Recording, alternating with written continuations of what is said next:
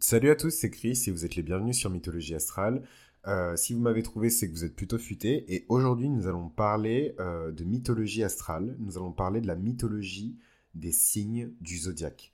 Donc, on continue euh, cette série dans la deuxième partie. Donc, dans la première partie, on a vu les signes du bélier jusque la Vierge. Et maintenant, on va embrayer avec la deuxième partie, hein, qui forme aussi la deuxième partie du zodiaque où on rentre dans les, euh, dans les énergies qui sont un peu plus publiques, les énergies qui sont plus tournées vers les autres, et on rentre dans la balance. Donc dans la première partie, on a vu comment le processus d'individualisation s'achevait euh, donc par la Vierge, hein, après avoir débuté par la naissance euh, en bélier et être passé par tous les autres états psychologiques via les autres signes hein, de la première partie du zodiaque. Et maintenant, nous allons regarder un petit peu du côté de la balance et de la constellation de la balance. Alors, comme j'avais pu vous l'expliquer dans la toute première série euh, du podcast Mythologie Astrale sur les signes solaires, il y a très longtemps, euh, la balance n'existait pas hein, en tant que constellation. Elle n'existait pas non plus en tant que signe. C'est une constellation qui est récente. Et en fait, à l'origine, les étoiles de la balance faisaient partie de la constellation du scorpion.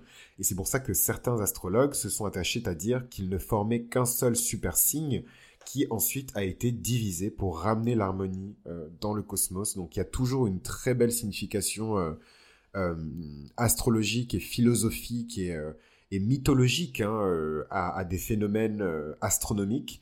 Donc cette constellation qui est extrêmement récente représentait à l'époque hein, les pinces de la, de, du scorpion. et donc dans le ciel antique, c'est un signe qui n'existait pas. Hein. Donc il fallait pourtant euh, déterminer une origine mythologique à cette nouvelle figure qu'est la balance, à ce nouveau signe, à cette nouvelle énergie, qui est une énergie qui est vénusienne. Et d'ailleurs, ce n'est pas euh, la première fois, hein, euh, pour les personnes qui connaissent un petit peu la cosmogonie des Grecs et des Romains, ce n'est pas la première fois que l'énergie de l'amour apparaît comme ça, comme par magie, comme par enchantement, à partir de rien, hein, à partir du néant, euh, pour s'incarner dans le monde. Hein. C'est euh, l'apparition du signe de la balance euh, dans le ciel est similaire à l'apparition de la déesse Vénus dans les eaux. Donc il serait évidemment pertinent d'associer la balance à Thémis, qui est la titanide qui détient toute la puissance de la loi, toute la puissance de la justice, euh, donc sa place dans la mythologie populaire, elle est plutôt secondaire. Euh, mais quand vous lisez la théogonie euh, d'Hésiode, vous voyez bien le rôle très important de, Thémis, puisqu'elle est la mère du titan Prométhée. Donc voilà, hein, la, justice suprême, c'est plus que la justice divine. Hein. La, la, justice suprême, la justice comment dirais-je, primordial qui enfante euh, le rebelle ultime qu'est Prométhée. D'ailleurs, je vous prépare un super épisode sur euh, Prométhée euh, qui m'a été demandé pas mal par message privé, donc je me suis dit let's go. Donc super épisode sur Prométhée que je vous prépare qui va arriver très bientôt sur Mythologie Astrale. Donc on aura l'occasion de reparler de Prométhée. Mais revenons sur Thémis et sur le signe de la balance. Alors Thémis, elle a eu plusieurs autres enfants, dont certains sont devenus des allégories d'ailleurs. Hein donc des personnifications de, de, principes. Et euh, parmi eux, on peut citer Astrée, euh, qui symbolise la justice, Érénée, la paix, et Eunomia, la loi. Donc, euh, pourquoi Thémis est associé au signe de la balance? Alors, très compliqué hein, comme question, mais la représentation classique de la balance se retrouve dans tous les palais de justice qui existent dans le monde. Il y a toujours cette symbolique de Thémis cette symbolique euh, de la balance de la justice, une jeune femme qui tient en main une balance pour peser hein, les différentes parties d'un conflit, et dans l'autre un glaive pour punir. Et euh, on dit souvent que le glaive qui est tenu dans la main de la balance, c'est le scorpion et que ces deux énergies qui sont extrêmement proches, déjà parce que c'est des signes qui se suivent, mais vous verrez que souvent les scorpions ont pas mal de balances dans leur charte et euh, les balances ont un petit peu de scorpion dans leur charte également. Donc en reprenant euh, évidemment les principes euh, des enfants de, de, Thémis, on retrouve ici l'imagerie de la balance, donc des principes de justice, de paix et de loi. Donc la balance, euh, c'est un signe de Vénus, donc c'est un signe d'harmonie et d'équité. Donc sa place dans le zodiaque n'a absolument aucun hasard. la balance est située à l'équinoxe d'automne, au moment euh, où les jours commencent à... où la durée des jours est égale à celle des nuits. Et en fait, elle représente le juste équilibre entre toutes les puissances contraires, entre la puissance de la nuit, entre la puissance du jour, entre l'énergie des ténèbres, de la lumière, entre la justice et la corruption. Elle représente vraiment l'équilibre entre tout.